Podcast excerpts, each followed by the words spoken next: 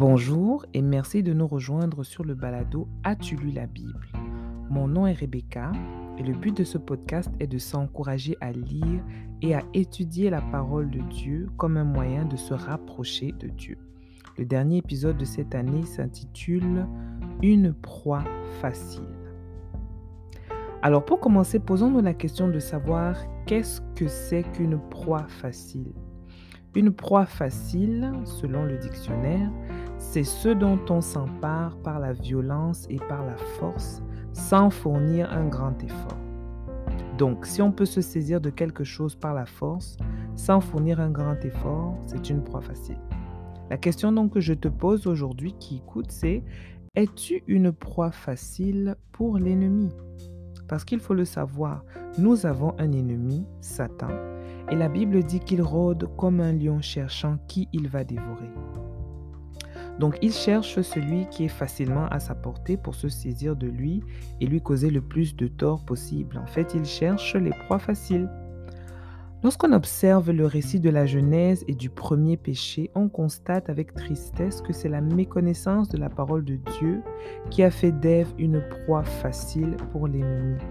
Et par opposition, lorsque le Seigneur Jésus a été tenté, c'était sa connaissance de la parole de Dieu qui a fait de lui une proie impossible à saisir pour l'ennemi. Oui, impossible parce que la Bible dit que si nous résistons à l'ennemi, il fuira loin de nous. Alors on se demande comment alors résister à l'ennemi. Parce qu'il faut reconnaître que ces offres sont souvent très alléchantes. Elles sont bien déguisées, elles sont voilées et parfois même elles savent ressembler à des bénédictions. N'a jamais fait face à une situation bloquée et qu'ensuite une porte de sortie s'ouvre de façon inattendue, tellement qu'on se dit hum, c'est trop beau pour être vrai. Dans ces cas-là, comment faire pour savoir si c'est de Dieu ou si c'est vraiment trop beau pour être vrai? J'ai entendu dire que la méthode qu'on utilise pour former les employés de banque à reconnaître les faux billets, c'est de les envoyer manipuler continuellement les vrais billets, si bien que le jour où ils vont voir un faux billet, ils vont le détecter automatiquement. Le seul moyen de résister au piège de l'ennemi, de la même façon, ce sera en remplissant nos pensées de la parole de Dieu. Le seul moyen de savoir distinguer en 2023 ce qui est un piège de l'ennemi de ce qui est une bénédiction, ce sera en habituant nos yeux à la parole de Dieu. Si nous voulons reconnaître la voix de Dieu en 2023, la main de Dieu, la direction de Dieu, la bénédiction de Dieu, la porte que Dieu a ouverte, si nous voulons savoir distinguer les mensonges et les pièges de l'ennemi de notre âme, nous devons habituer nos pensées à être régulièrement en contact personnel avec la Bible.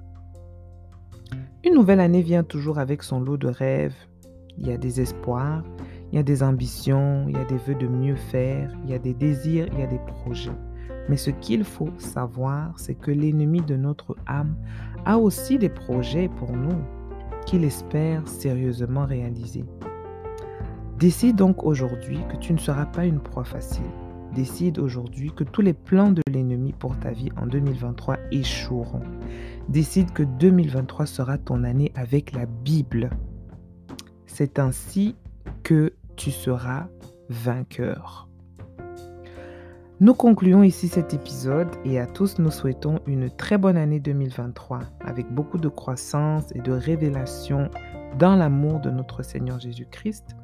Par la grâce de Dieu, nous nous retrouverons en 2023 pour continuer à s'encourager à lire et étudier la Bible comme un moyen de se rapprocher de notre Dieu. Soyez bénis et à bientôt.